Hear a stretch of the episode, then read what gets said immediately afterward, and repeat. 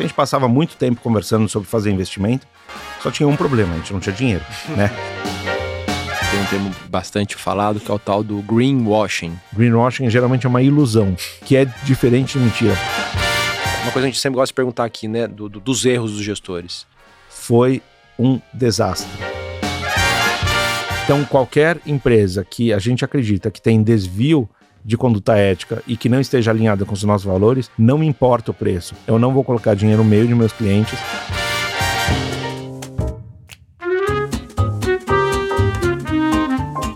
Bom dia, boa tarde ou boa noite. Meu nome é Samuel Ponsoni, eu sou gestor dos fundos da família Selection aqui na XP. E esse é mais um episódio do Outliers. Como de praxe, tem aqui ao meu lado a dona Carola Oliveira, que é coordenadora de análise de fundos na plataforma da XP também.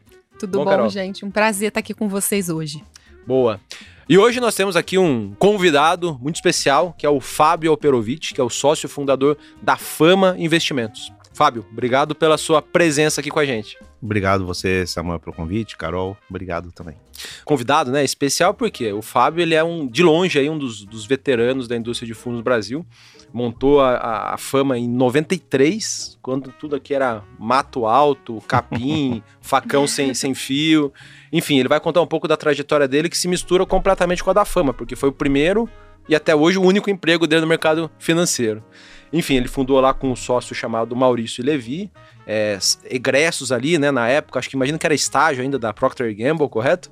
Corretíssimo. Trabalhavam na P&G, uh, ah, angariaram ali, na época, 10 mil dólares com, é, vou, usar aqui uma, uma, uma, expressão, o 3F, né, Family, Friends and Fools. Basicamente Fools nesse caso. amigos e familiares e, e, e, começaram a jornada deles é, como investidores de ações.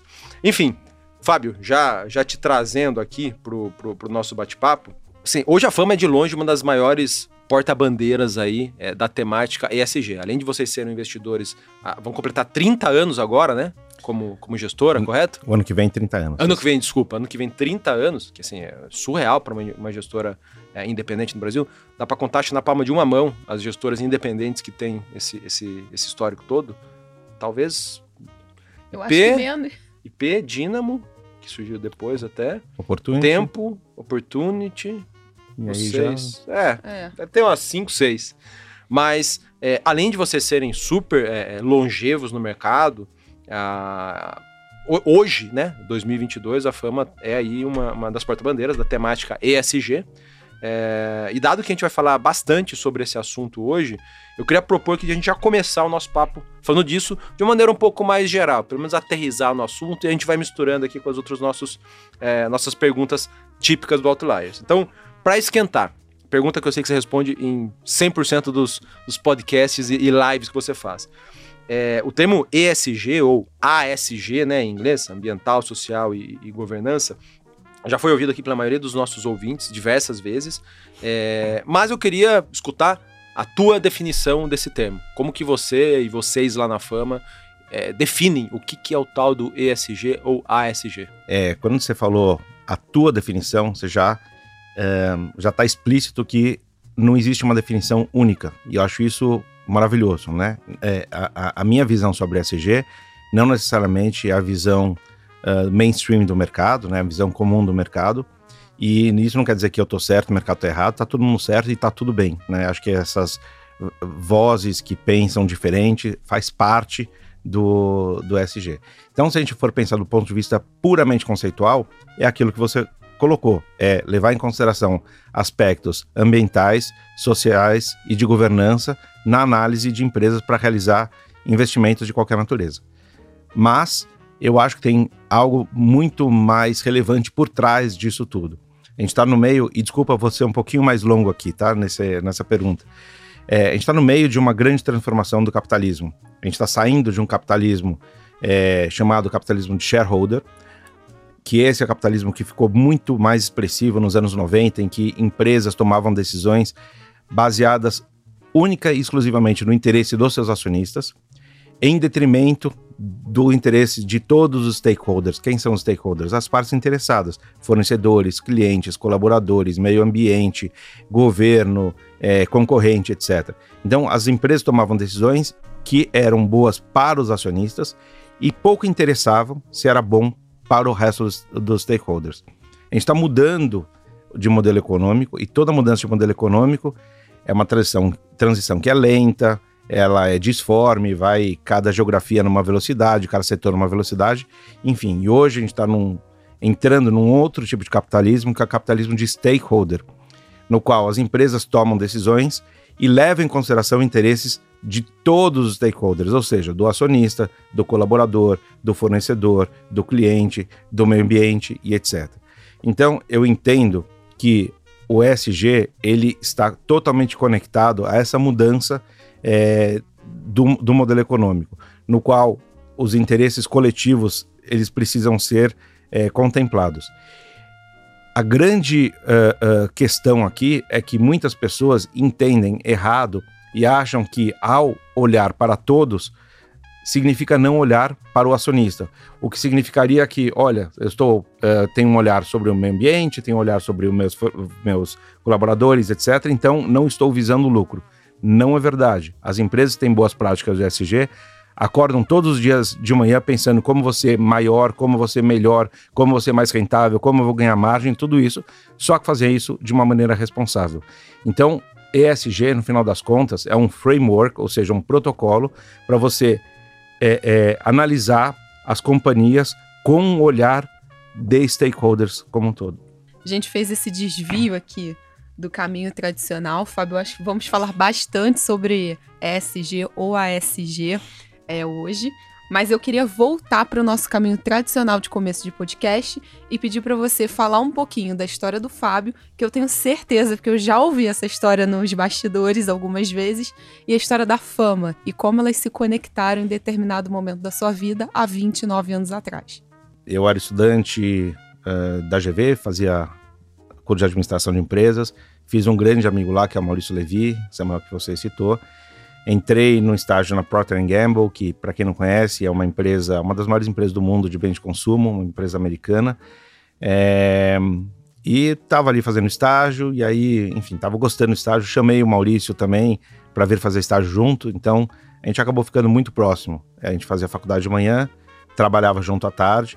E aí a gente descobriu que a gente tinha um interesse em comum, que era o mundo dos investimentos. Então a gente passava muito tempo conversando sobre fazer investimento só tinha um problema, a gente não tinha dinheiro, né? Então, era ficar tudo muito no teórico. Então, em 1992, é, a gente convenceu é, 10 amigos, né, colegas de trabalho, e como você colocou tolos, né, na época. Desculpa a brincadeira, não, tem essa expressão em inglês, não, né? O sim, FFF. FFF. É, cada um deu 500 dólares, né? Desculpa, foram 20 pessoas, cada um deu 500 dólares, são 10 mil dólares que a gente conseguiu em uh, 92. Então, entre maio de 92 e maio de 93, a gente fez ali os nossos investimentos. A gente só, só, tem que lembrar um pouquinho do contexto da época. Na época não existia internet, por exemplo. É, eu estudava de manhã, trabalhava à tarde, não tinha como acompanhar o mercado, não, não tinha é, é, nenhuma informação. Então, o que a gente fazia era ficar analisando empresas, etc., durante os finais de semana. Não dá para ficar fazendo trading. Então isso já nos levou a ter esse olhar mais de longo prazo. Já que eu não posso acompanhar a cotação no dia a dia, eu preciso procurar empresas boas, sólidas, que tenham potencial de crescimento, corretas, etc. Quando chega em maio de 93, não vou lembrar o resultado, mas mesmo porque nem sei qual era a moeda na época, é, mas a gente viu que tinha tido um resultado muito expressivo, muito maior do que do índice Bovespa. Na época, né, eu tinha 20 para 21 anos de idade, com a arrogância dos 21 anos de idade, eu falei, pô, sou um gênio. Imagina, eu nem olho para o mercado todos os dias, só vejo fim de semana e mesmo assim performei super bem. Imagina se eu tiver aqui focado, focado e tal. Então eu vou ser o melhor investidor, obviamente, né? A, a arrogância total. Então a gente pede demissão é, para fundar a Fama. A gente não tinha se formado ainda, a gente estava no oitavo semestre da faculdade. E a gente se deparou então com um mundo real, né, de, de ser empresário administrando 10 mil dólares, o que dava uma taxa de administração de 2% ao ano, dá 200 dólares por ano, então menos de 20 dólares por mês. E aí caiu a ficha da dificuldade que a gente ia ter. É, com isso, não dava para ser é, é, cliente de corretora que nos dava informação, como pesquisa, relatórios, etc. A gente não tinha acesso a absolutamente nada, como eu falei, não existia internet.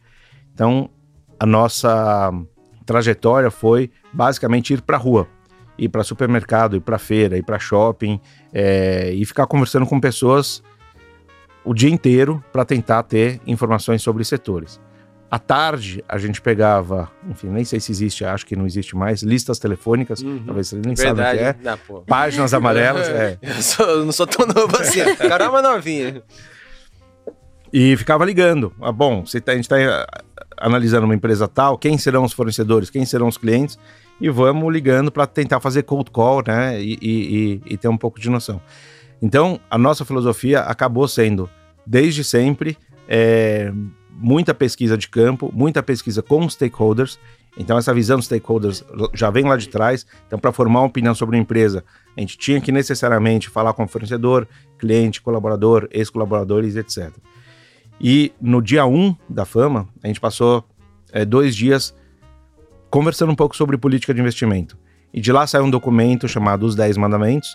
E o, o, entre os mandamentos tinha um que falava sobre visão de longo prazo, outro falava sobre comprar empresas e não ações, etc. Mas um deles é, era e continua sendo que a gente jamais faria investimentos que fosse, fossem desalinhados dos nossos valores pessoais. Isso significa que é ali um embrião do ESG. Então, empresas que não tratavam bem é, os minoritários, a gente não queria investir. Empresas que não pagavam imposto corretamente, a gente não queria investir. Empresas que não tratavam bem as pessoas, a gente não queria investir. Empresas que fabricavam produtos que faziam mal para a sociedade, a gente não queria investir, e assim sucessivamente. Então, desde o primeiro dia, a gente sempre teve essa, essa visão. Então, as coisas depois foram evoluindo, etc. Então, hoje, é, profissionalmente, essa foi minha trajetória. Pessoalmente, sou casado, tenho quatro filhos, mais um chegando em breve, então serão cinco filhos. É, um, que um mês, um mês e meio, chega mais uma. Caramba. É, já fui fundador de quatro ONGs, estou no conselho de outras três, então minha vida é bem voltada para o lado é, social também. É, eu acho que isso me dá bastante combustível, energia e, e força. Uma coisa que a gente sempre gosta de perguntar aqui, né, do, do, dos erros dos gestores.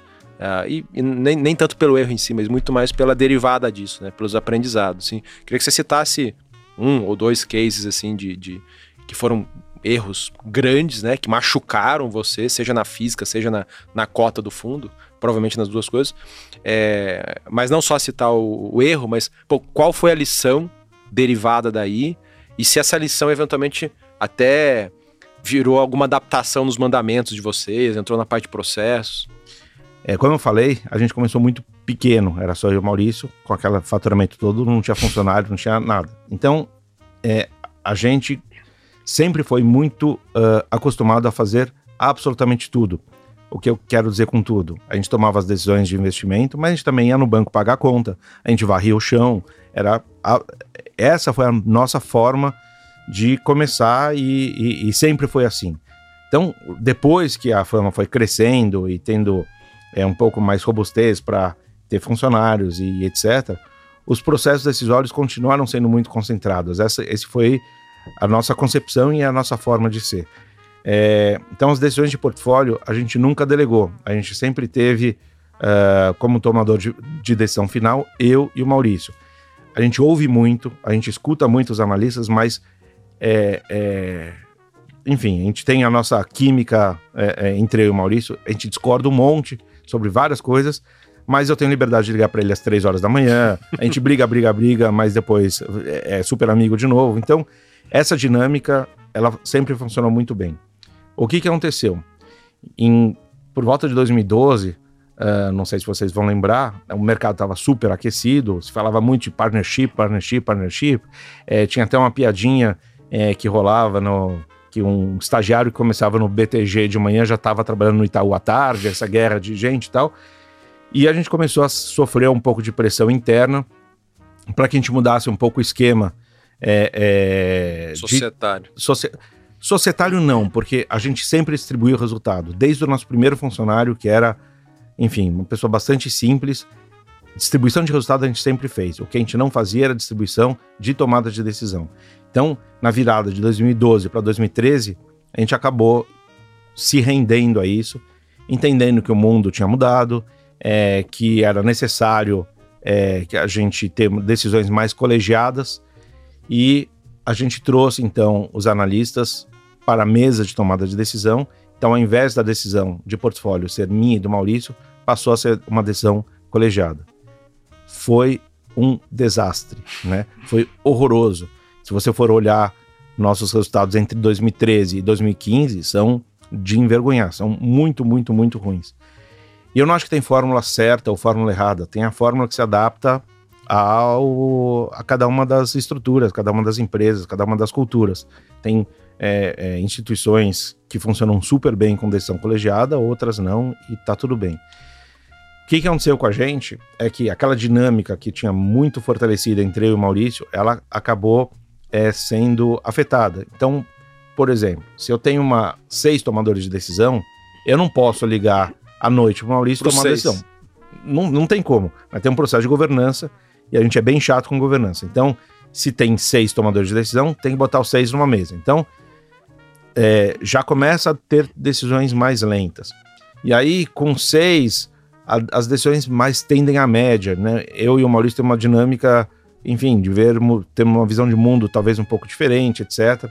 Com seis, não vou passar por cima das pessoas, então se é decisão colegiada, tem que ser legitimamente colegiado, o que significa que se alguém discorda, a gente tem um processo de convencimento da, da pessoa. É, cada um tem suas agendas, né? Não agenda no, no, no, sentido pejorativo de que tem interesse, mas cada pessoa tem uma que quer, enfim, aparecer um pouco mais e colocar uma ideia é, é, fora da caixa, outra que quer refutar só porque, enfim, acho que é natural da, do ser humano. A gente não conseguiu se dar muito bem, lidar com essa situação. Em 2015, a gente reverteu para o processo anterior. Então, entre 2013 e 2015, eu acho que assim, foi uma sucessão de erros. Investimentos que a gente não deveria ter feito, vendas que a gente não deveria ter feito, processos que não deram certo, e acho que os resultados foram muito ruins. Então, a gente, entre 2015 e 2016, a gente volta para o processo antigo e é, toma paralelamente algumas decisões. Então a gente funde todos os fundos. Eu e Maurício saímos da, vamos dizer, do comando da fama, da presidência, vamos dizer assim. A gente trouxe uma. Trouxe não, ela já estava lá, né? Já estava lá quase 20 anos. O André assume que era nosso CEO, ele André passa a ser. Lederman, né? Lederman, passa a ser o CEO. A gente saiu de todos os conselhos de administração que a gente é, é, é, ocupava, e aí passou a ser a fama de antes. Vou contar aqui uma pequena história, vou tentar não me alongar. Em 2021 a gente teve um evento lá, Expert, é, ESG, a XP, tentando trazer essa temática mais para... Ventaço. Para os holofotes, né? Uh, e eu tive ali a oportunidade de fazer um painel com uma gestora chamada Generation, é, europeia, pô, muito bacana, que tem entre os seus sócios fundadores o Al Gore, que foi ex-presidente dos Estados Unidos durante o mandato do Bill Clinton. Uh, e a história da fundação deles é legal, porque eles contam que o Al Gore pediu consultoria para o Goldman Sachs na época. Poxa, quero montar uma gestora, mas focada nos aspectos mais ambientais, porque ele é um ambientalista ferrenho. Uh, e o CEO do, da Asset do Goldman Sachs na época, o David Blood, estava uh, meio que de saída, querendo montar um negócio dele também, mas focado mais em, em, em investimentos com aspecto social. E aí eles falaram que conversa vai, conversa vem, conversa vai, conversa vem. Eles viram que o, o social e o ambiental é, não eram coisas distintas, né? Porque você fala, poxa, é, quero fazer. É, é lá, tá, tá, tá, focado em mais é, é, atividades sociais, quero estar tá focado em atividades ambientais. Não é, não é tão claro que, que tão juntas ou tão próximas, né? E eles achavam que não tinha nada a ver uma coisa com a outra. Mas depois de conversar bastante, eles viram que, nas palavras deles, na verdade era, eram as faces da mesma moeda, né? O social e o ambiental. Enfim, uma história legal, um papo super bacana é, a gestora super legal também, que foi uma das pioneiras com essa temática ESG, se eu não me engano, eles começaram em 2006 ou 2005, não sei se você conhece a, história deles. Uhum. Uh, e eles já provaram aí o, o, o, caso ESG fazendo ações globais. Mas, enfim, eu queria ouvir a tua opinião sobre o, o, o, o G, né? O G não, desculpa, o, o E, o ambiental, né? Uh, e o S. Se, se você, como que vocês enxergam lá na Fama é, na prática? Essa é uma das razões pelas quais eu não gosto da, da sigla do acrônimo ESG. Por quê? Porque ao colocar ESG como letrinhas separadas, as pessoas entendem ou subentendem que existem aspectos ambientais separados dos sociais, separados de governança e tudo isso separado da empresa. Então, como se ESG fosse um puxadinho em relação à empresa. Então, o analista ia, vai fazer a análise da empresa como um todo e falar: ah, agora deixa eu ver os aspectos deixa eu ver essa ambientais. Caixinha, né? Está totalmente errado. Por isso que a minha definição sobre ESG tem muito mais a ver com esse olhar, esse processo de tomada de decisão que é inclusivo trazer os stakeholders para o processo. É? E aí é, você junta o ESG dentro da empresa e não fora. É, em relação à separação do E e do S, ela não, não existe. Inclusive, eu até escrevi um artigo sobre isso, depois, sei lá, se dá para colocar aqui junto, depois eu, eu mando o link. Mas vamos é colocar. Do Brasil Journal ou não? Não, é um artigo que eu escrevi, acho que é para a revista Poder, é, falando que a mudança climática é, sobretudo, uma, uma questão social e não ambiental. Manda o link depois, a gente bota aqui na, na, Boa. Legal. na descrição. Então, vamos, assim, a, a, questão ambiental é muito maior do que a questão climática. É, tem muitas coisas envolvidas, mas como a questão climática está mais em voga, vamos, vou usar esse exemplo. A questão climática não é uma questão ambiental, é uma questão é, é, é primordialmente social. Então, quando uh, uh, a gente aborda ela como ambiental, a gente até cria um distanciamento é, das pessoas em relação ao problema. Como se as pessoas falassem, bom, isso é um problema da árvore, então não é um problema meu. Mas é, é basicamente um problema de seres humanos em geral. Vou dar alguns exemplos. Com o aumento da temperatura é, é, que está, enfim, em curso, a gente vai ter uma queda de 30% na produção de grãos no mundo. Se a gente tem um problema de é, uma queda de 30% na produção de grãos no mundo, tem menos pessoas sendo alimentadas. E as pessoas que estão sendo alimentadas serão por um preço muito mais alto, o preço dos alimentos vai subir, o que vai aumentar ainda mais a desigualdade. Aqueles que passam fome vão passar muito mais fome, vai ter mais gente passando fome. Dá mais um exemplo. Existem é, estimativas de até 300 milhões de pessoas que serão refugiados do clima até o final do século. É, é só para a gente ter uma que, que ideia. seria refugiado do clima? Pessoas que estão uh, habitando hoje uh, locais que se tornam inabitáveis por causa da temperatura. 300 milhões de pessoas. Para a gente ter uma ideia, em toda a guerra civil síria, é, tiveram um milhão de refugiados sírios indo para a Europa. Um milhão. Esses um milhão de pessoas já causaram uma, enfim, uma, uma série de problemas sociais na Europa. É, de xenofobia, de mudança no mercado de trabalho, de desemprego, de, enfim, uma série de questões com um milhão, onde a gente coloca 300 milhões de pessoas. Vamos dar um outro exemplo. Você tem regiões do mundo que passam, é, é, enfim, com as geleiras derretendo, o nível do mar so, sobe e regiões passam a ser afundadas. Né? Então, é, Bangladesh, por exemplo, é, já ficou durante o ano de 2020, um terço de Bangladesh ficou embaixo d'água. É um país que sumiria. Se não me engano, o Bangladesh tem 160 milhões de pessoas. E assim sucessivamente. Então, a gente tem uma, um desafio enorme que não é ambiental, que é social, que precisa ser endereçado. Então, eu concordo plenamente, não dá para desvincular o E do S em uma série de, de, de questões. Né? A biodiversidade também está totalmente ligada, conectado a isso. Então, são problemas uh, sociais. E quando a gente fala do, do, da questão climática ainda, a gente tem que levar em consideração justiça climática. O que significa isso?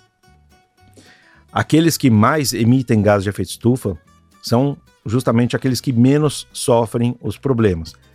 Aqueles que menos emitem tipo são aqueles países, que mais sofrem. Estados Unidos, por exemplo. A gente pode pensar isso do ponto ou, de vista de países. Também e ponto de vista de pessoas também. Então, a população negra, a população ribeirinha, a população quilombola, que quase não emite, são aqueles que mais vão sofrer os efeitos. Então, tem uma questão de ética é, ali. Poxa, eu não causei um problema e eu estou sofrendo problema. E para piorar, essas pessoas não estão na mesa de discussão para pensar em resolver o problema. Então, tem, é, é, tudo conectado. A gente já conectou questão ambiental com social e agora está conectando com governança e ética. Não dá para dissociar essas letrinhas. Tem uma outra pergunta que, que, que eu sei que você responde em quase 100% das, das vezes que você participa de, de programas e tal, que é da ótica de investimentos, da ótica financeira. é vantajoso investir em empresas que tenham a, as, as notas, né, ESG, os quesitos ESG mais em, em alto padrão? Eu tenho muita crítica sobre notas ESG. Perfeito. Eu não acredito nas notas, não acredito em rating, não acredito Era em uma outra scores. pergunta nossa também. Tá. Se vocês Então- tinham ratings ESG dentro da eu, fama. eu, eu discordo quase veementemente da, de rating, a gente pode falar um pouco sobre isso. Então eu vou te responder a pergunta, mas eu tiraria a questão nota. Eu diria é, investir em empresas responsáveis, investir em empresas com boas práticas ESG, mas não especificamente notas ESG. Tá. Então, supondo algum critério ESG. Então, eu vou sair um pouco dessa, dessa cadeira com o meu próprio viés e vou trazer um pouco de, de é, é, respostas acadêmicas aqui. É, uma das pessoas talvez mais celebradas e, e- e- e- e mais acreditadas nesse mundo SG é um professor de Harvard chamado Robert Eccles, que inclusive veio para o Brasil também no ano passado, participou de evento, é uma pessoa bastante bacana. E ele fez um, um, um estudo que é muito legal, que infelizmente não dá para fazer no Brasil, é, com a amplitude que ele fez por falta de empresas, né?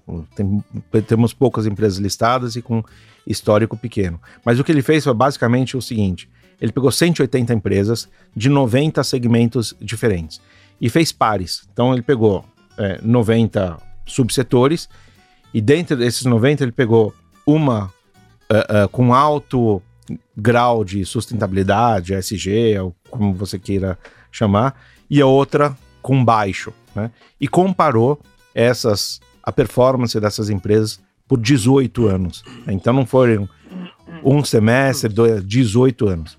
E basicamente o que ele conclui nesse, nesse estudo é que as empresas responsáveis é, performaram muito melhor. E quando eu estou falando de performance, eu não estou falando de performance na bolsa, eu estou falando de performance operacional. Então ele usa vários indicadores, então retorno sobre ativo, retorno sobre patrimônio líquido, etc, etc.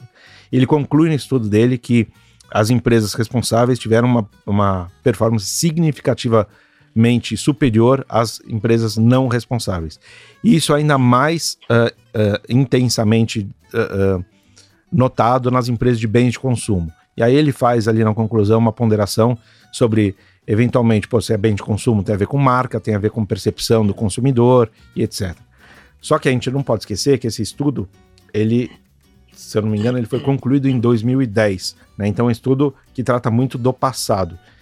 É, até 2010, pouco se falava sobre mudança climática, nada se falava sobre, quase nada se falava sobre ESG, não tínhamos a geração Z que está completamente conectada com os valores ESG. A gente, enfim, tem uma série de questões que é, floresceram mais recentemente, como questões de equidade de gênero, racial, é, questões mais expressivas, o combate à desigualdade, etc. Então, é, não se pagava por externalidades. Hoje, 70% do, do PIB mundial já tem carbono regulado. Então, esse estudo foi feito num mundo em que é, é, essas questões elas não eram tão aparentes. Eu arriscaria dizer que se a gente fizesse o mesmo estudo nos próximos 18 anos, isso ainda vai ser mais acentuado. Então, acredito muito fortemente que as empresas que são responsáveis, elas têm uma série de vantagens. E aí, só falando algumas aqui. Primeiro, que como elas pensam em perenidade, elas correm menos risco. E por correrem menos risco, é, e, e- e elas têm um processo decisório mais robusto. Elas têm mais capacidade de atrair e reter talentos. Então, você tem talentos dentro de casa, você vai decidir melhor. Elas têm é, mais chance de encantar os seus é, consumidores. E consumidores encantados se tornam fiéis, propagadores daquela marca, eventualmente pagam um maior preço. Você desenvolve uma relação é, muito boa com seus fornecedores, o que não te dá descontinuidade no supply chain, e assim sucessivamente. Então, tem uma série de desdobramentos que empresas responsáveis têm é, versus empresas não responsáveis. Isso sem dizer o pagamento pelos, pelas externalidades que a gente mal começou a ver é, é, no Brasil. Né? Isso vai acontecer de uma forma bastante intensa. O que que seria? Por exemplo, ah, ah, carbono. Então, você citou em algum, algum, algum vídeo teu que eu vi o exemplo de Petrobras. Ah, Petrobras está barata hoje. Até ontem a gente teve com, com, com, com gestor de ações aqui que falou poxa, Petrobras, hum, assim, se, se, nada acontecer, tem 50% para subir. Mas uhum. pega, pega o exemplo de Petrobras. É, tá barato, é, por, pelas métricas tradicionais de, de valuation. Dá o um exemplo aí se, se entrasse essa, essa questão da precificação de carbono. Então, aí. a Petrobras emite 62 milhões de toneladas por ano de, de carbono. Isso só em escopo 1 e 2, né? Eu não vou ser muito técnico aqui, mas basicamente escopo 1 é uh, uh, a natureza das atividades da empresa mesmo. Escopo 2 é aquela gás de energia. Escopo 3 é toda a cadeia. Né? Então, basicamente, quando a gente está falando de, de pagamento uh, de carbono, hoje em dia fala-se muito em escopo 1 e 2, mas a tendência é a gente incluir escopo 3, mas daqui a pouco eu falo disso. Mas a Petrobras, ela emite 62 milhões de toneladas de, de carbono em escopo 1 e 2. Hoje, o, o, o preço do carbono lá fora está quase 100 dólares, né? Então, podemos considerar 50 dólares, que seja, né? qualquer preço. Se ela tivesse que pagar por esse carbono que ela emite, então 62 milhões de toneladas vezes 50 dólares seria um pagamento de 3 bilhões de dólares por ano. Dá mais ou menos 15 bilhões de reais por ano. Se a gente pega isso e traz a valor presente, dá uns 40, 50% do valor de mercado da Petrobras. Né? Então, é, a Petrobras ela precisa uh, pensar um pouco nisso, porque o futuro é esse. Quando Por, esse futuro. Porque isso que você está falando, esses valores, é que eventualmente poderia ser mandatório ela anular isso, é isso? Esse, em 70% do PIB mundial já é. Né? Tem, de novo, tem sistemas diferentes, precificações diferentes, mas o mundo caminha para isso, especialmente depois da, é, da última COP. Né? Então, a última COP tinha uma. É, é, tinha uma, um artigo, que é o artigo 6 do, do Acordo de Paris, que ele não estava é, é, bem discutido, bem aceito. Portanto, isso foi superado na última COP. Então a tendência agora, inclusive no Brasil, é a regulação no mercado de carbono. Então a tendência é essa. Quando isso vai acontecer, em que magnitude e etc., isso cabe a cada analista querer colocar na sua planilha, mas ignorar isso é um erro. Então é um risco. É um Hoje risco. a empresa que está barata, se isso entra em vigor, ainda que seja de maneira gradual, pode ser que o, a gordura que, que determinadas empresas tenham suma totalmente do, do papel. E a gente tem que le lembrar que, um, primeiro, não é do dia para noite que ela vai conseguir reduzir suas emissões. Para reduzir suas emissões, ela vai ter que fazer bastante capex, ou seja, bastante investimento ela vai ter que fazer transição energética e assim sucessivamente. Só para dar um outro exemplo, no Financial Times de anteontem, anteontem, saiu uma matéria... Nós estamos aqui no final de abril gravando. Isso aqui vai ao ar meados de maio, mas... Ok, então no final, no Financial Times do final de abril, saiu uma matéria muito interessante que, sobre a JBS.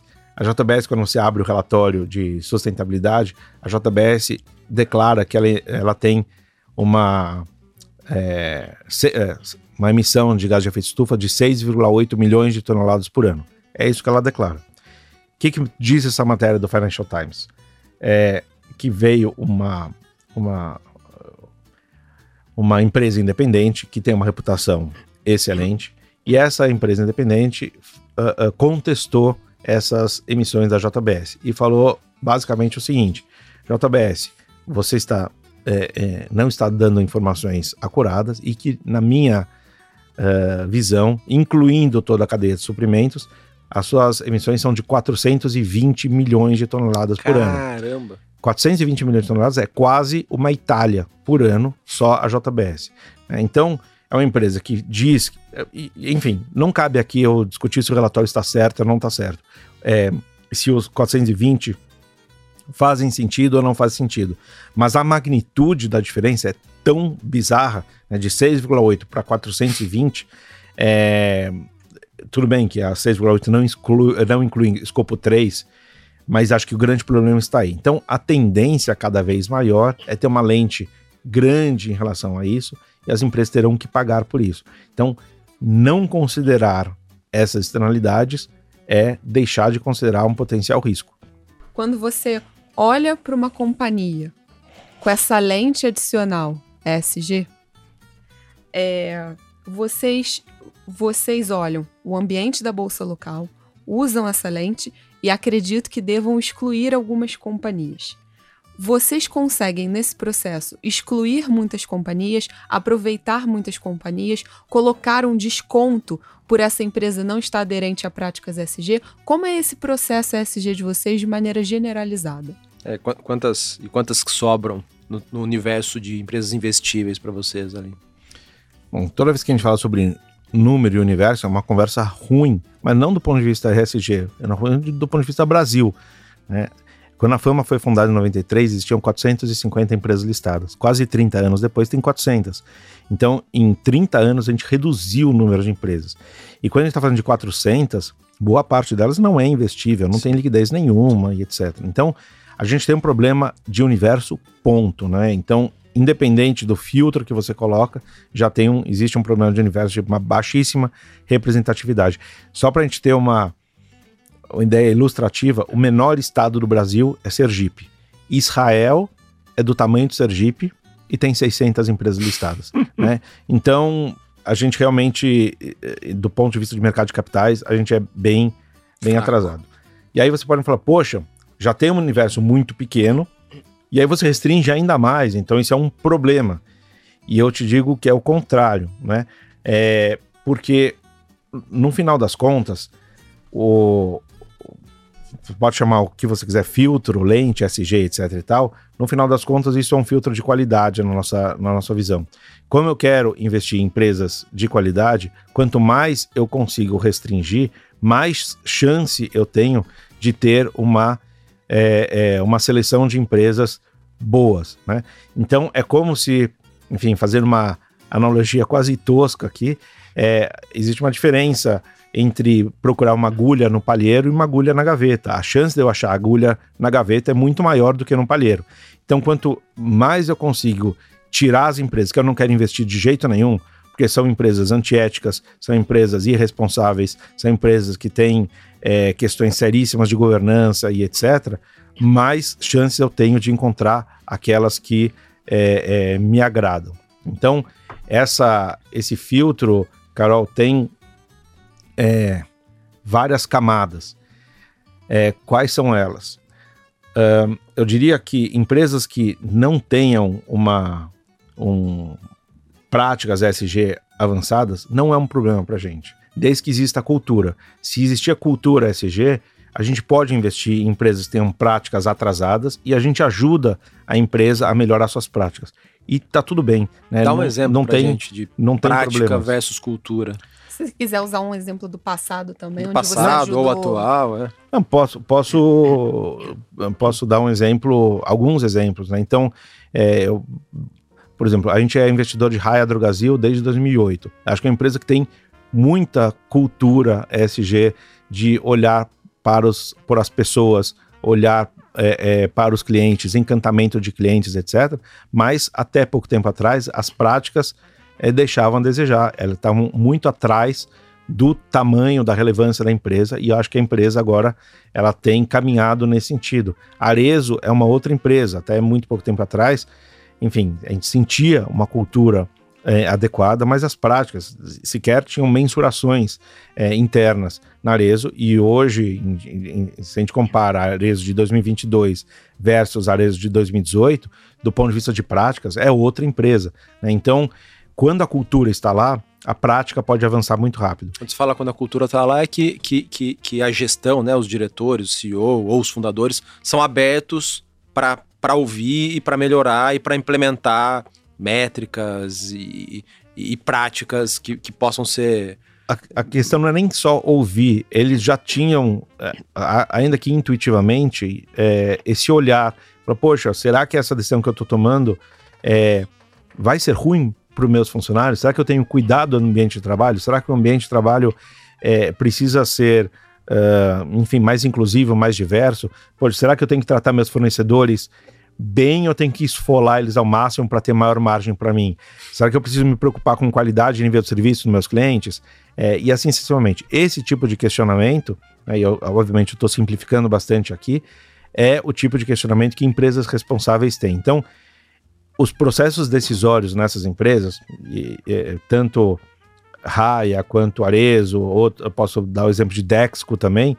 Esse, Dexco é a Duratex. É, né? Antiga Duratex. Eu descobri ontem isso. Eu, fiquei, vi o portfólio de vocês falei, o que, que é Dexco? Não lembrava que tinha mudado. Então, er, eram empresas que recentemente melhoraram muito as práticas, mas a cultura já estava lá. Então, quando existe uma vontade de implementar as práticas, é muito mais fácil. Então, a gente pode investir nessas empresas. Aonde a gente não pode investir?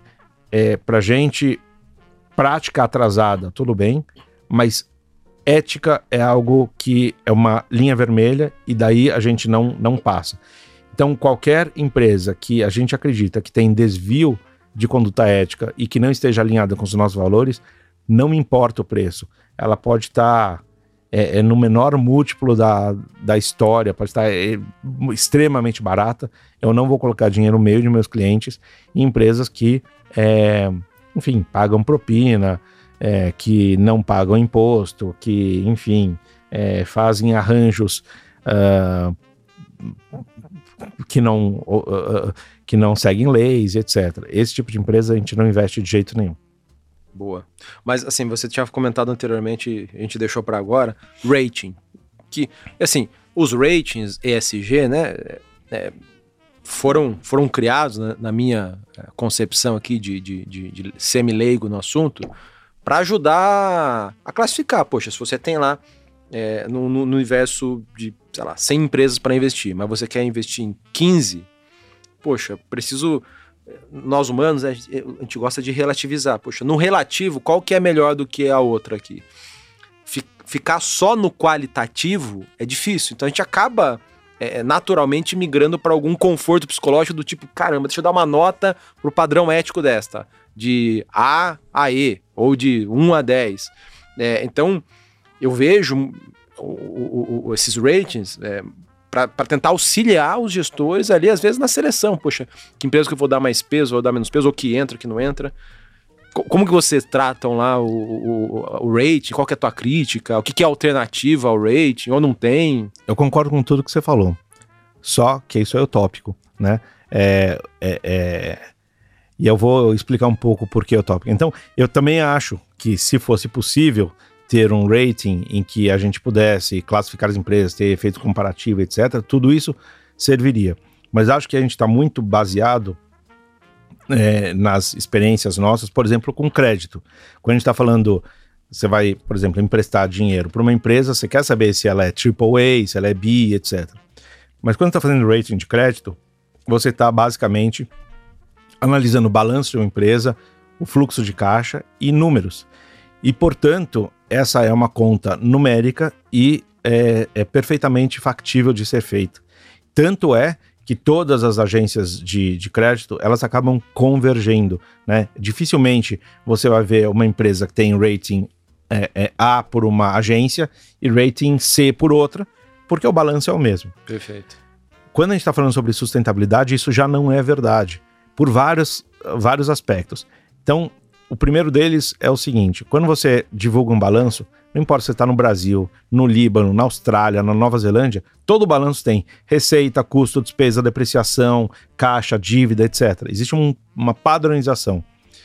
Quando a gente está falando sobre, é, é, sobre dados de sustentabilidade, para começar, que eles são voluntários. Você não existe uma empresa que não emite um balanço financeiro, mas existe uma série de empresas que não têm dados de sustentabilidade. Então a empresa divulga se quiser. Uhum.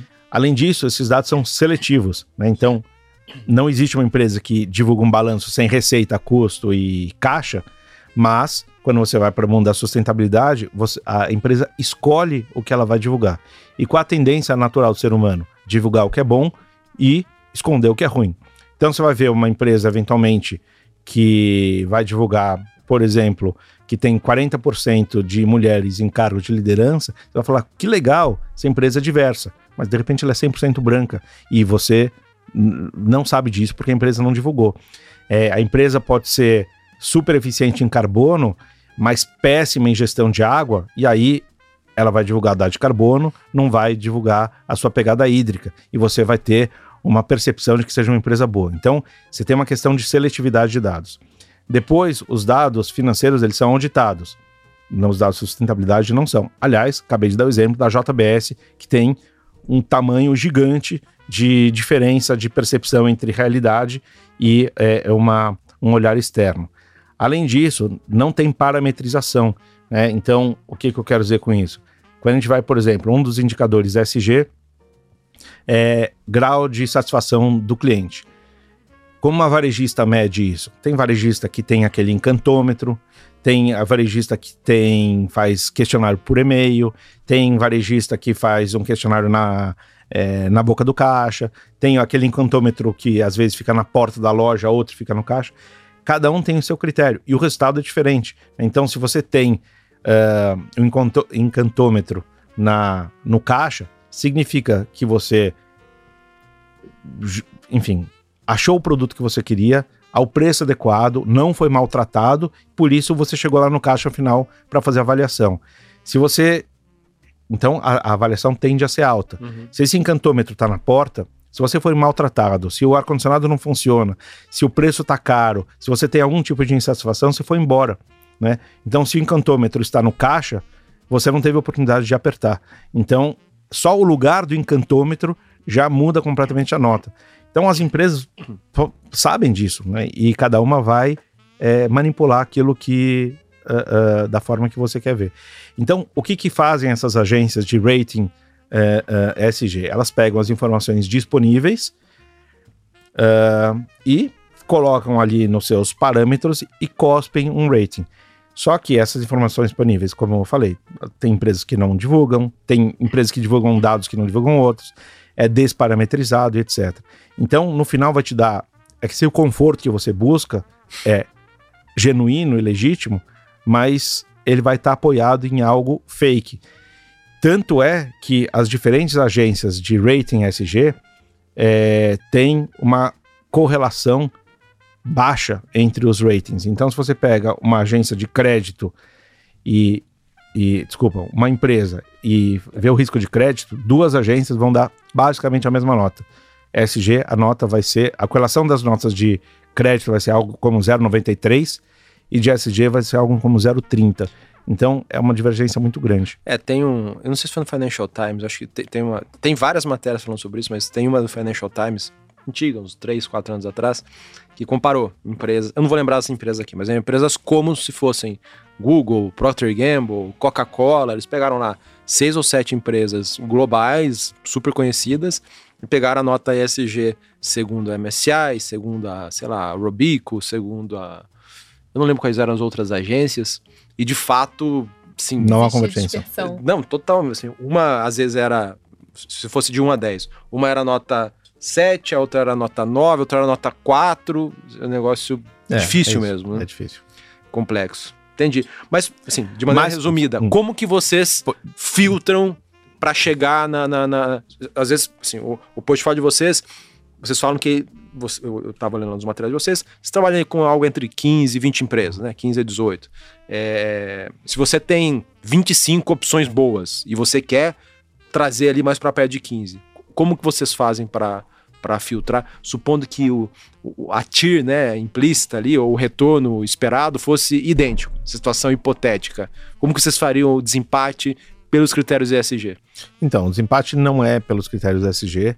Eu acho que a formação do portfólio tem que ser entendida distinto de cada empresa individualmente. Então, é, se, se eu tenho 15 opções maravilhosas para investir, mas elas dependem dos mesmos fatores de risco, eu não posso investir nessas 15 uhum. empresas. Então, uma diversificação de, de fatores é muito importante para a composição de, de portfólio. Então, o que significa que é, SG não é critério de desempate. Eu não vou investir nas empresas mais responsáveis. Não é por aí. É, vou dar um exemplo. A gente não é investidor da Natura e a Natura tem ótimas políticas SG.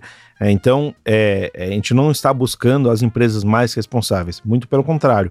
Como eu falei, tem empresas que a gente investe que tem práticas atrasadas. A gente ajuda nas práticas.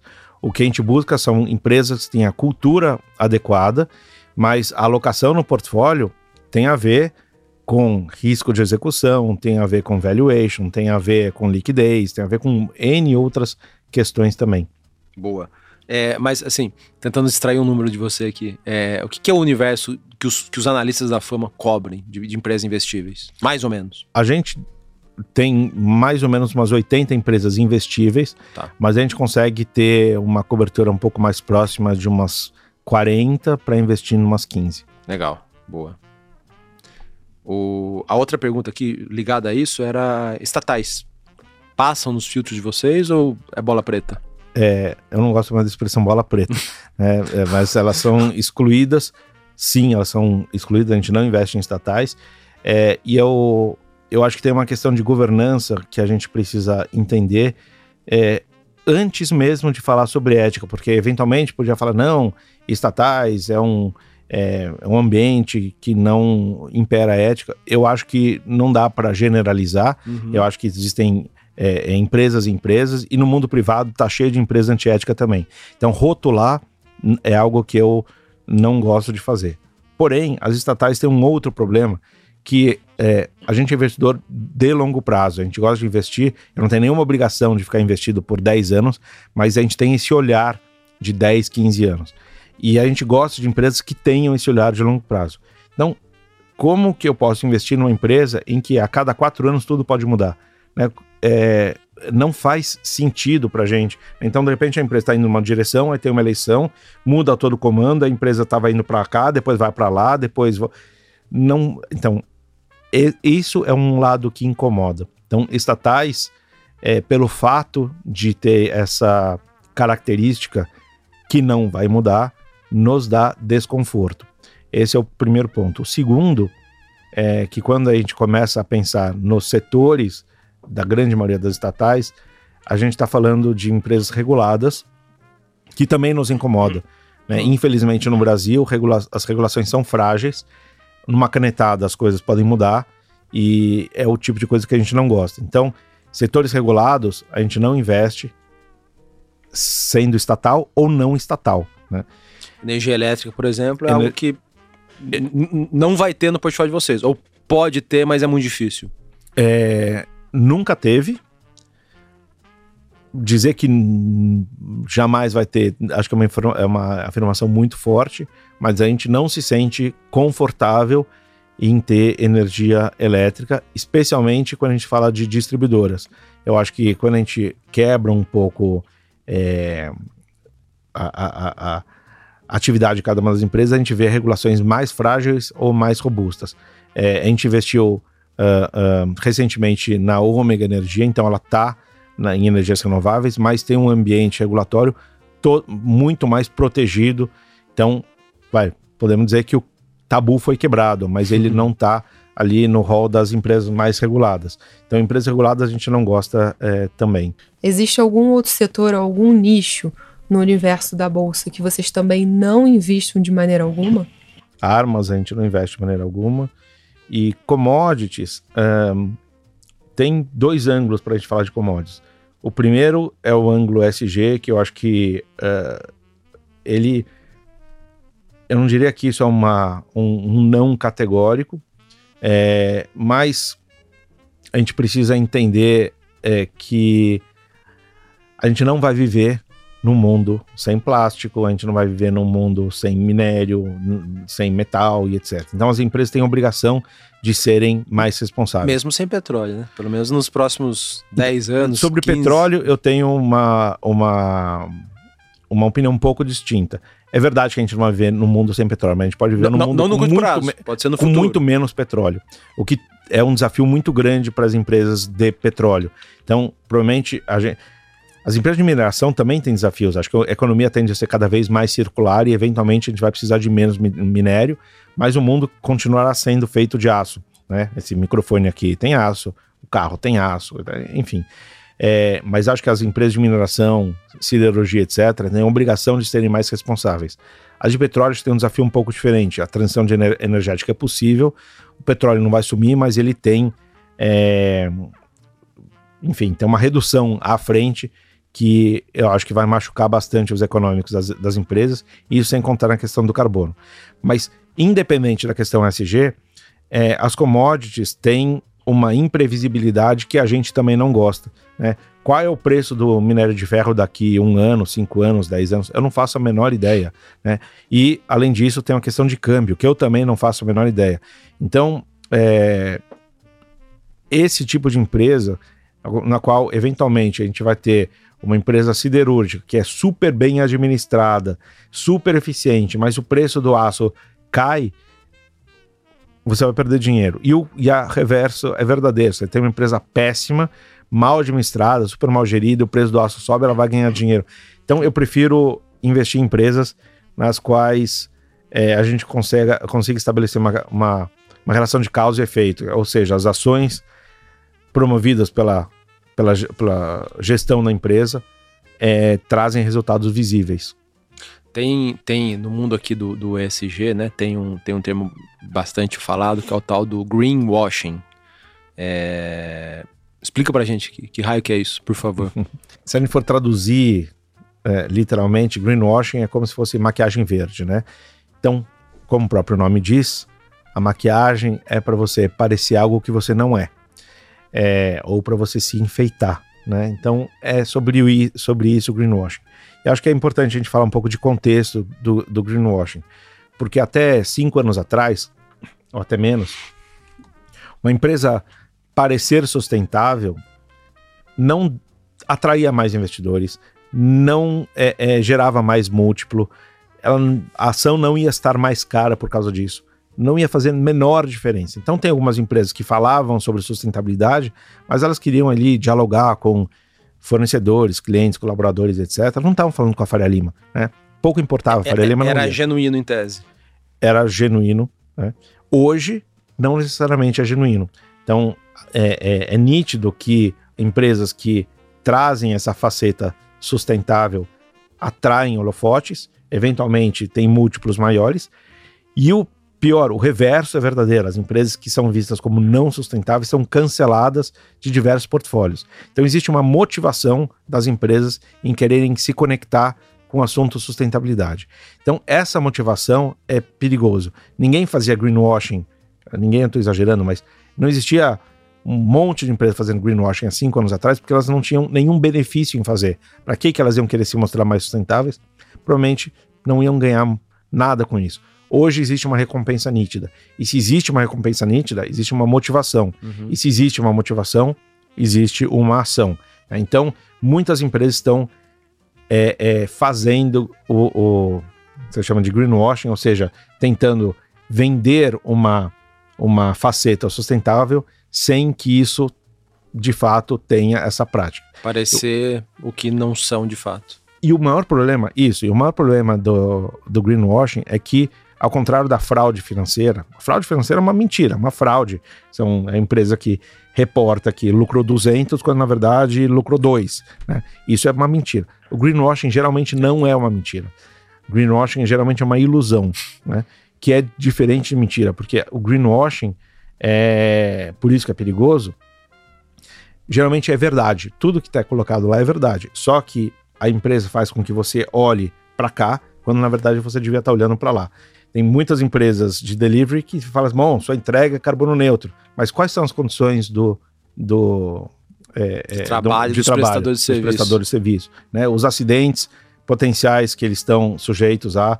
É, quais as condições, por exemplo, de para onde ele vai no banheiro, por exemplo, e, e, etc, etc, etc. Então, o fato da entrega ser carbono neutro é claro que é legal e é verdade, mas esconde por trás uma série de outras questões.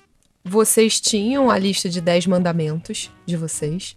É, nessa época, quase 30 anos atrás, não necessariamente o mundo falava tanto de SG quanto fala hoje. Então, vocês não criaram uma gestora SG, vocês criaram uma gestora que tinha 10 mandamentos. Vocês atraíram uma base de investidores estrangeiros que começou essa caminhada SG antes até do que os investidores brasileiros, que estão se deparando com o tema de maneira mais intensa agora. E eu queria saber como é que ter uma base de investidores estrangeiros influenciou a questão ESG dentro da fama? Teve alguma relação? Teve uma melhoria? Não teve? Eu acho que é o contrário. Acho que esses investidores estrangeiros nos procuraram porque a gente tem esse olhar. A gente sempre teve. A questão é que esse é um olhar evolutivo. Né? No começo, é, ele era muito mais focado em governança, é, mas em 2005, por exemplo, a gente tinha, a gente contratou uma pessoa eu não posso falar que é um departamento porque não é uma pessoa, é uma pessoa que era responsável para fazer nossos engajamentos com, a, com, a, com, as companhias, de todas as naturezas. A gente está falando de 2005. Então, é, nosso instituto é de 2010, existe um Instituto Fama desde 2010. É, e eu acho que esse, essa maneira da gente olhar o mundo, de é, ter uh, desconforto com injustiças em geral e esse, aquele olhar de stakeholders que a gente sempre teve faz parte do nosso processo natural. Então, acho que os investidores estrangeiros nos procuraram por conta deste, desse olhar e não o contrário. Como que, que vocês estão estruturados lá? Você falou um pouco já no começo, né, do, dos maiores erros lá. É, é você e o Maurício na tomada de decisão do portfólio, suportados por quantos analistas? Acho só importante colocar que o meu papel do Maurício é completamente diferente dentro da fama. Não é que a gente está basicamente juntos e aí recebe as mesmas informações e toma a decisão de portfólio como se fossem todos os analistas numa instância e a gente em outra. Não é assim que funciona. Eu trabalho muito próximo dos analistas, é, no mesmo time, enfim, indo nas mesmas reuniões, a gente faz essa, esse, essa criação é, de tese de investimento é coletiva e o Maurício está completamente apartado disso. Ele não faz parte desse processo, ele não está no nosso time. Então, o meu mandato, junto com analistas, é construir teses de investimento. E o mandato do Maurício é destruir teses de investimento. Então, é, as nossas reuniões com ele são reuniões difíceis, né? Porque ele. Ele é pago, ele é um sócio com essa incumbência. Ele, isso, ele é pago com essa incumbência de destruir. Ele tem uma visão mais pessimista, mais pragmática, mais cética, mais agressiva, etc.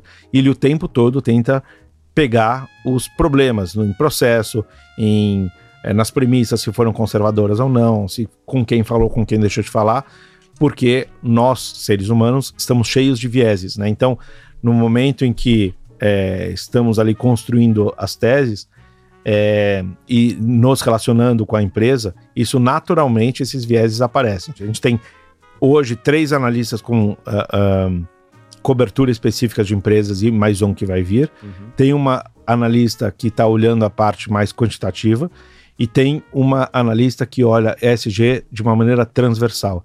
Então, o ESG ele é olhado de três formas diferentes. Cada analista tem que olhar ESG, enfim, das empresas que ele cobre. Tem uma pessoa que é essa analista que vê de uma maneira transversal e com isso ela consegue liderar os engajamentos com as companhias, fazer análises relativas entre o portfólio, olhar as melhores práticas no mundo para trazer. Então ela, é, é, ela não tem empresas que ela cobre, ela olha de uma maneira transversal.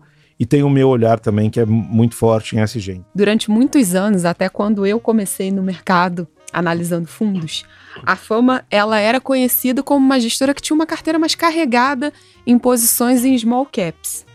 Porém, de uns anos para cá, eu acho que esse rótulo de gestora de carteiras small caps ela foi mudando ao longo do tempo. É, primeiro, essa afirmação está correta. Segundo, por que, que foi feita essa mudança ao longo do tempo? Em 93, quando a gente abriu um fundo, a gente, como eu falei, a gente era muito pequeno, em termos de tamanho, de idade, etc., a gente precisava ter algum tipo de diferencial. Então a gente olhava para o mercado e o mercado tinha ali é, posições em Telebrás, em Vale, etc. E aí o Maurício falou: bom, a gente tem que ter um diferencial de produto, a gente, senão a gente não vai conseguir aparecer. Então vamos abrir um fundo de small caps. Isso a gente fez em 93. Passados cinco anos, quando foi 98, a gente falou: bom, o processo é exatamente igual. Comprar uma empresa pequena ou uma empresa grande não faz diferença no processo. Então vamos começar a investir em empresas médias e grandes também. É, e aí a gente teve nosso primeiro grande debate de governança. Qual que era esse debate? Era o que, que a gente faz? A gente muda o fundo para ter, é, é, além de small caps, ter mid large caps também, ou lança um segundo produto.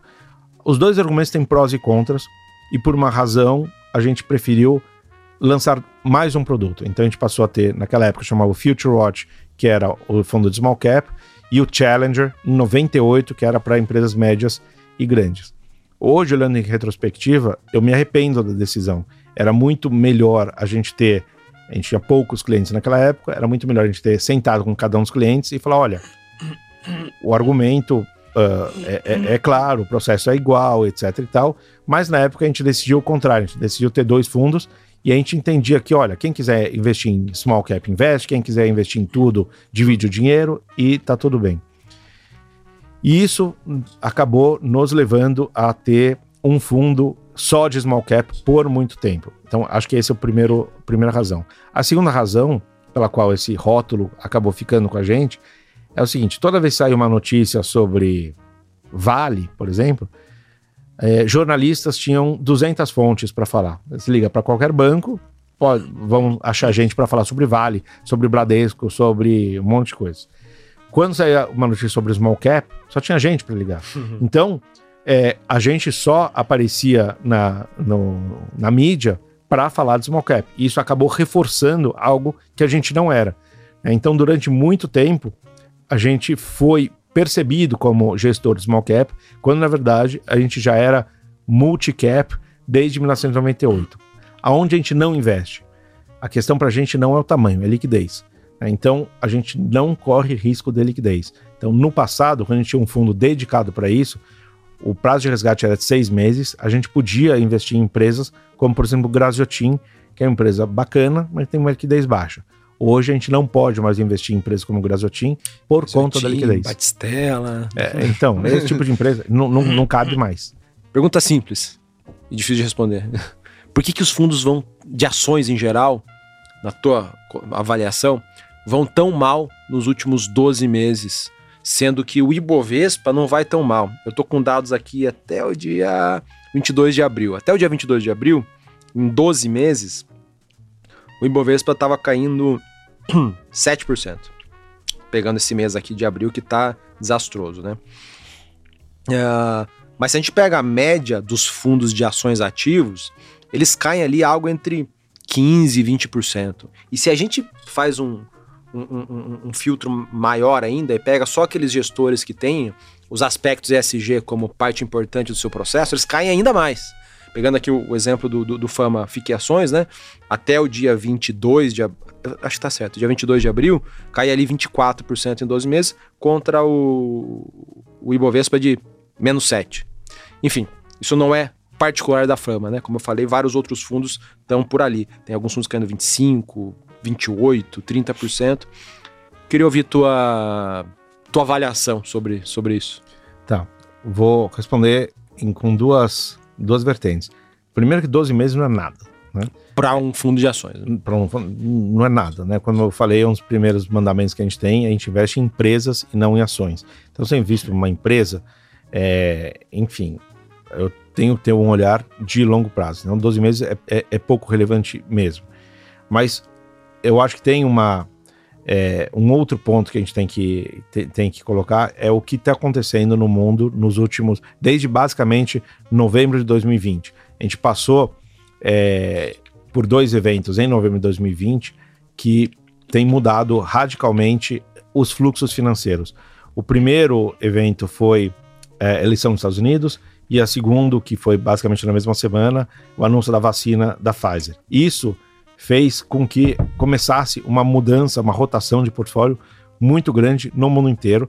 Então, a, a, é, que levou à supervalorização de empresas de commodities, o que explica boa parte do, da boa performance do índice Bovespa, e também uma é, busca por empresas uh, de velho, né, de valor, como por exemplo financials, né, bancos, que também explicam bastante do índice Bovespa. Então, o índice Bovespa ele é formado basicamente por, é, a grosso modo, um terço, um terço, um terço. É um terço commodities, um terço é, bancos, financials e um terço mercado de consumo e doméstico.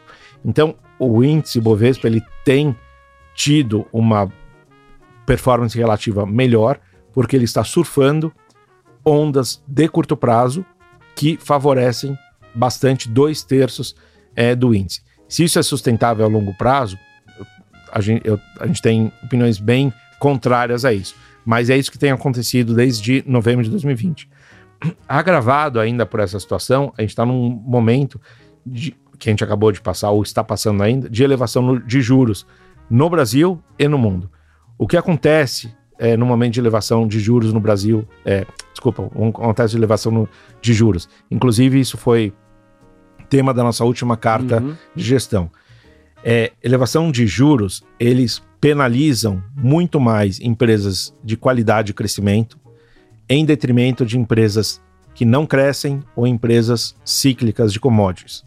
Então, é, empresas boas, de alta qualidade, de crescimento, elas foram muito mais penalizadas pelo esse, esse movimento de alta de juros. Agora, se a gente pensa a médio e longo prazo, aonde eu quero estar? Eu quero estar em empresas de alta qualidade, que crescem seus lucros, que têm é, capacidade de lançar novos produtos, entrar em novas categorias, novas geografias, alocar bem o capital, etc.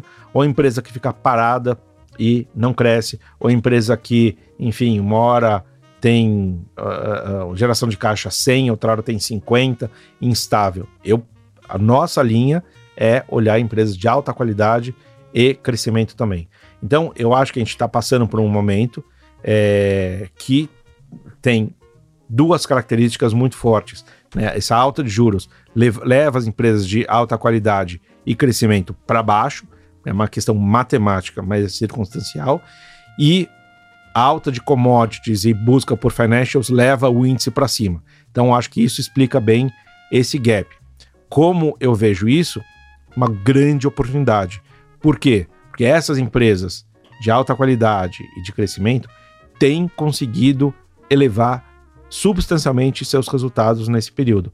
As empresas continuam crescendo, as empresas continuam entregando bons resultados, apesar do PIB estar contraído, apesar do PIB estar para baixo. Então, é, elas basicamente competem com empresas médias e pequenas que estão sofrendo grandes dificuldades. Ainda mais no momento desse de juro mais alto, essas empresas terão mais essas empresas médias e pequenas terão mais dificuldade ainda de é, crédito e financiar suas operações. Então, essas empresas de alta qualidade deverão ter performances operacionais extremamente é, é, positivas daqui, quer dizer, já tem tido e vão continuar. Em alguma hora esse fluxo inverte e será muito rápido. Senhor, Fábio, pegando o gancho aí das empresas de qualidade, assim, olhando a, a, última carta de vocês, aliás, vocês mostram isso na lâmina de vocês todo mês, né?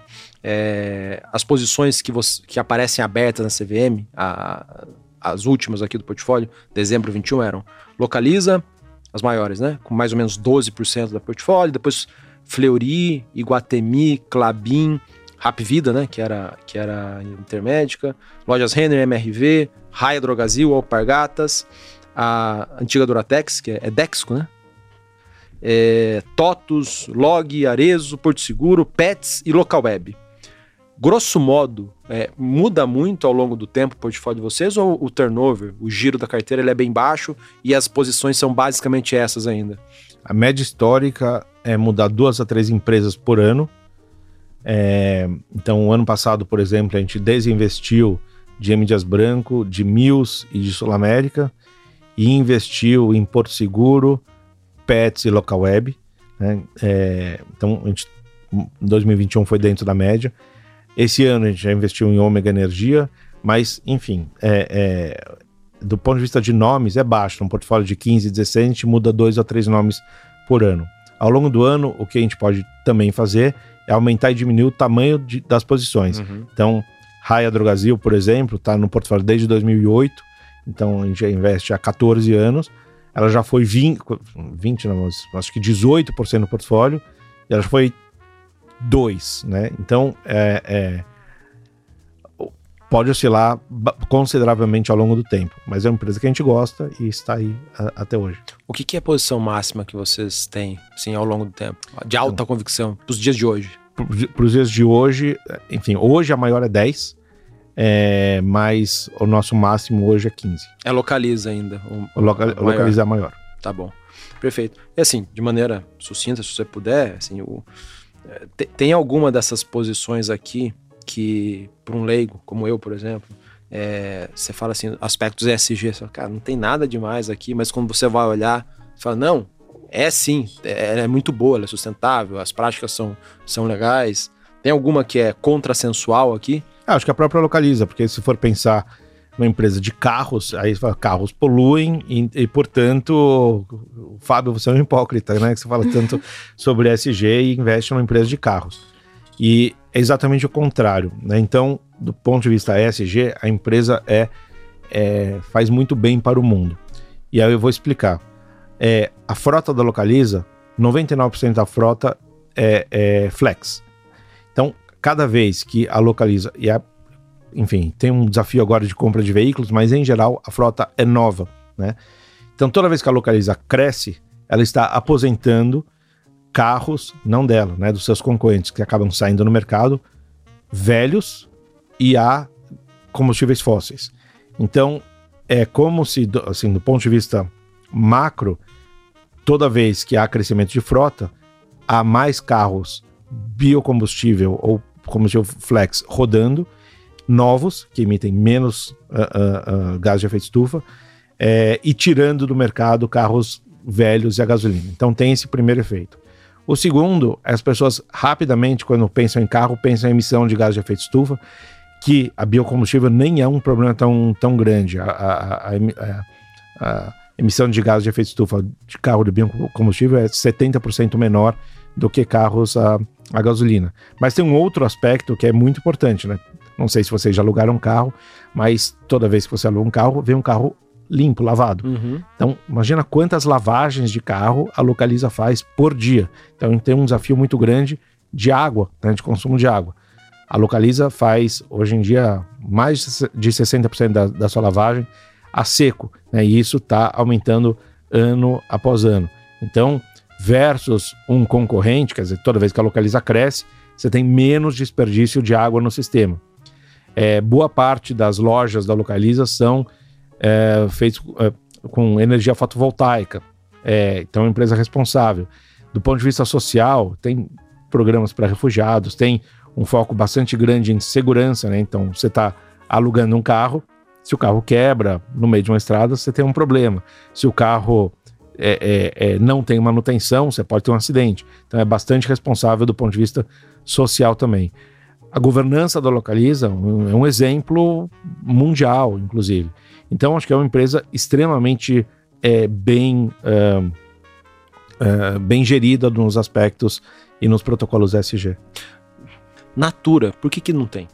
Em, em, Natura, em tese, para quem olha esses aspectos SG, é benchmark, né? Talvez. Não uhum. sei se mundial, mas sim, é um benchmark. Por que não ter? Porque a gente não investe em empresas SG, a gente presta em empresas ESG e de alta qualidade também. Precisa ter as duas coisas. E eu não estou dizendo que é, a Natura não tem qualidade, muito pelo contrário. Mas a Natura tomou decisões nos últimos cinco anos que aumentaram demais o risco de execução.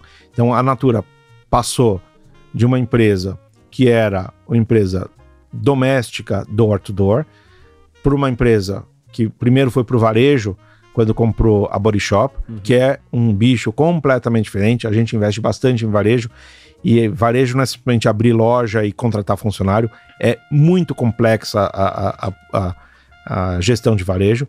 É, deixou de ser uma empresa doméstica, passou a ser uma empresa global, que tem todos os desafios também, até inclusive culturais, de pessoas, é, é, de gringos tomando ordem de brasileiro. Tem uma série de questões ali.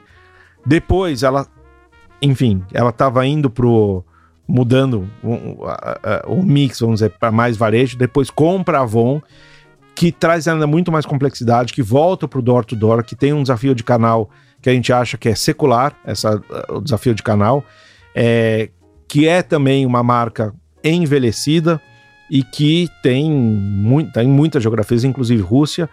Então, agregou muita complexidade. Chegou a alavancar o, o, o balanço também. Então, é, tem um desafio de gestão e não estou dizendo que eles não são capazes de superar, muito pelo contrário. Mas assim como eu tinha falado para vocês que a gente gosta de empresas com baixo risco de execução, com mais previsibilidade, não era o caso da Natura nesse momento. Acho que eles têm toda a competência e pessoas é, maravilhosas lá dentro para é, é, fazer esse turnaround operacional e colocar uh, are... desculpa, a, a Avon e, e Body Shop é, dentro da, do esquema Natura e voltar a performar. Mas é um desafio grande, é o tipo de risco que a gente não gosta de correr. Passando aqui para o nosso último bloco. Primeira, se você está lendo um livro e se sim, se está gostando, indicaria aqui para gente. Olha, eu terminei agora há muito pouco tempo um livro chamado O Nível, que eu gosto bastante, é, gostei bastante do livro. e basicamente ele desafia o senso comum de que ele, ela basicamente fala sobre desigualdade social e o senso comum é que a gente precisa crescer para dividir e esse livro propõe que isso é falacioso, né, que não funciona dessa forma e acho que é bastante provocativo com muita estatística, muito, muitos dados, acho eu recomendo. Boa. O que, que, você olharia numa gestora de ações antes de investir seu dinheiro de, de longo prazo? O que, que, estaria ali no seu checklist? Primeira coisa é ética e integridade, isso para mim vem antes de qualquer coisa. É, eu olho muito mais para a gestora do que para o produto. Né? Então, as pessoas, é, cultura, que é a mesma coisa que eu vejo nas empresas. Né? Então, a cultura corporativa e, e como as pessoas se organizam, para mim, é o principal. E como diferenciar aquelas que estão que, que fazendo, é, falam que, que tem os aspectos SG imbuídos no processo, daquelas que de fato têm isso implementado? Acho que não é fácil, mas se eu tivesse que dar duas dicas, eu, eu faria o seguinte: a primeira é saber quais os compromissos que a gestora assumiu, é, que é muito diferente de ter um produto SG. Então, a gestora se você realmente é, acredita naquilo que está fazendo, a gestora precisa assumir compromissos. E infelizmente a gente vê muito poucas gestoras assumindo compromissos. Então vou dar um exemplo. É, tem uma iniciativa que nós somos cofundadores chamado Net Zero Asset Managers, que é uma iniciativa que começou em dezembro de 2020 com 30 gestoras globais. Hoje já congrega uma série de gestoras, quase 60 trilhões de dólares sob gestão. E só tem três brasileiros lá. Então eu acho isso uma Fama. vergonha JGP, e tem uma outra que nem é de equities, nem é de, é, é, é, é, de, de, private equity, né? Então, eu acho uma vergonha, né? Tem muita gente falando e pouca gente se comprometendo. É, então, esse é o primeiro aspecto. O segundo, eu olharia também o seguinte, uh, quanto que as pessoas em nível individual estão envolvidas com o assunto. E estar envolvidas com o assunto não adianta fazer filantropia, é, fazer preencher cheque é muito fácil. Então, é como que as pessoas é, reagem a assuntos ambientais, sociais nas suas vidas privadas. E porque a partir disso você vê um pouco de essência. Então, acho que são essas as dicas que eu daria. De todas as lições de investimento que você já teve, Fábio, ou que aprendeu no mercado, deve ter uma que você considera mais relevante. Qual seria? É, foco no processo. Se você pudesse jantar com uma personalidade do mundo dos investimentos, histórica, atual, quem seria essa pessoa e onde você levaria essa pessoa para jantar? Eu levaria em casa para, né? É, é, é, ter a oportunidade então de, de, apresentar minha, minha esposa, meus filhos, acho que vai ser legal. E, e enfim, você falou do, do, David Blood, acho que poderia ser um nome bacana, uma boa Legal. Se você fosse se aposentar, Fábio, e precisasse continuar investindo seus recursos, com quem que você investiria fora a fama? Fora a fama. Generation acho que é um bom nome. Alguém no Brasil que você eu acho que, é, enfim, para mim, é, o meu é, o meu capital tem um, um ele precisa ser investido é, alinhado com os meus valores, sem dúvida nenhuma. Né? Então, eu acho que é, no Brasil hoje existe pouca é, gente que está levando o SG geralmente, é, realmente a sério. Acho que a JGP está fazendo um bom trabalho. Boa. Não conheço os produtos para falar se investir ou não investir. Eu não conheço os produtos, conheço o que eles estão fazendo em termos de compromissos. E eu acho que é o primeiro lugar onde eu ia bater. Fábio, obrigado. Pô, ótimo bate-papo. É sempre um prazer falar contigo. Cara, ficou, ficaram umas oito, nove perguntas de fora. Provavelmente vai ter uma dobradinha. É. Em algum momento a gente volta. Mas muito obrigado pelo, pelo seu tempo aqui Valeu, com a gente. Obrigado vocês pelo convite. Valeu. A fama tá. Você é muito ativo no LinkedIn. É, é, o teu nome, né? Fábio Alperovic. É, aí, pessoal, dá um Google depois, porque passou a letrar o nome dele é complicado. Mas a fama tem é, é Instagram, redes sociais, essas coisas ou não? Tem sofrível, mas a gente vai dar um jeito nisso em breve. Deve, deve ser arroba Fama Investimentos. Arroba Fama assim. Investimentos. Tá. Bom, beleza. Eu tô lá no Instagram como arroba samuel.ponsone. Eu tô como arroba RSO underline Carolina. E é isso, pessoal. Então nos procura, procura lá o Fábio no LinkedIn, a Fama no, no Instagram e vemos vocês no próximo episódio.